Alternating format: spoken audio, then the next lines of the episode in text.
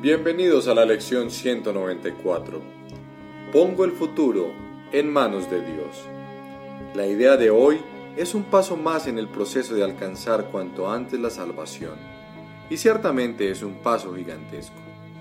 Es tan grande la distancia que abarca que te lleva al umbral del cielo, con el objetivo a la vista y los obstáculos ya superados.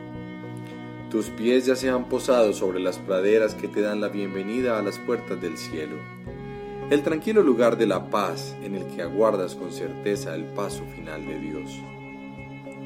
Qué lejos nos encontramos ahora de la tierra, cuán cerca de nuestra meta, cuán corto el trecho que aún nos queda por recorrer. Acepta la idea de hoy y habrás dejado atrás toda ansiedad, los abismos del infierno, la negrura de la depresión, los pensamientos de pecado y la devastación que la culpa acarrea. Acepta la idea de hoy y habrá liberado al mundo de todo aprisionamiento, al romper las pesadas cadenas que mantenían cerrada la puerta a la libertad. Te has salvado, y tu salvación se vuelve el regalo que le haces al mundo porque tú lo recibiste.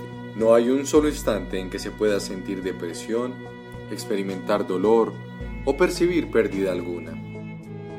No hay un solo instante en que se pueda instaurar el pesar en un trono y adorársele. No hay un solo instante en que uno pueda ni siquiera morir. Y así, cada instante que se le entrega a Dios, con el siguiente ya entregado de antemano, es un tiempo en que te liberas de la tristeza, del dolor y hasta de la misma muerte. Tu futuro está en manos de Dios, así como tu pasado y tu presente. Para Él son lo mismo y por lo tanto, deberían ser lo mismo para ti también. Sin embargo, en este mundo la progresión temporal todavía parece ser algo real.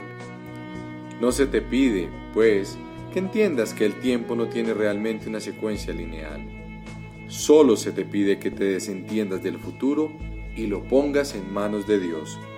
Y mediante tu propia experiencia podrás comprobar que también has puesto en sus manos el pasado y el presente, porque el pasado ya no te castigará más y el miedo al futuro ya no tendrá sentido. Libera el futuro, pues el pasado ya pasó y el presente, libre de su legado de aflicción y sufrimiento, de dolor y pérdida, se convierte en el instante en que el tiempo se escapa del cautiverio de las ilusiones por el que ha venido recorriendo su despiadado e inevitable curso. Cada instante que antes era esclavo del tiempo se transforma ahora en un instante santo, cuando la luz que se mantenía oculta en el Hijo de Dios se libera para bendecir el mundo. Ahora el Hijo de Dios es libre y toda su gloria resplandece sobre un mundo que se ha liberado junto con Él para compartir su santidad. Si pudiera ver la lección de hoy como la liberación que realmente representa, no vacilarías en dedicarle el máximo esfuerzo de que fueras capaz para que pasase a formar parte de ti. Conforme se vaya convirtiendo en un pensamiento que rige tu mente, en un hábito de tu repertorio para solventar problemas, en una manera de reaccionar de inmediato ante toda tentación, le transmitirás al mundo lo que has aprendido. Y en la medida en que aprendas a ver la salvación en todas las cosas, en esa misma medida el mundo percibirá que se ha salvado. ¿Qué preocupación puede asolar al que pone su futuro en las amorosas manos de Dios? ¿Qué podría hacerle sufrir? ¿Qué podría causarle dolor o la sensación de haber perdido algo? ¿A quién le podría temer? ¿Y de qué otra manera podría contemplar todo sino con amor? Pues el que ha escapado de todo miedo a futuros sufrimientos ha encontrado el camino de la paz en el presente y la certeza de un cuidado que el mundo jamás podría amenazar. Está seguro de que aunque su percepción pueda ser errónea, nunca le ha de faltar corrección. Es libre de volver a elegir cuando se ha dejado engañar, de cambiar de parecer cuando se ha equivocado. Pon, por lo tanto, tu futuro en manos de Dios. Pues de esta manera invoca su recuerdo para que regrese y reemplace todos tus pensamientos de maldad y pecado por la verdad del amor.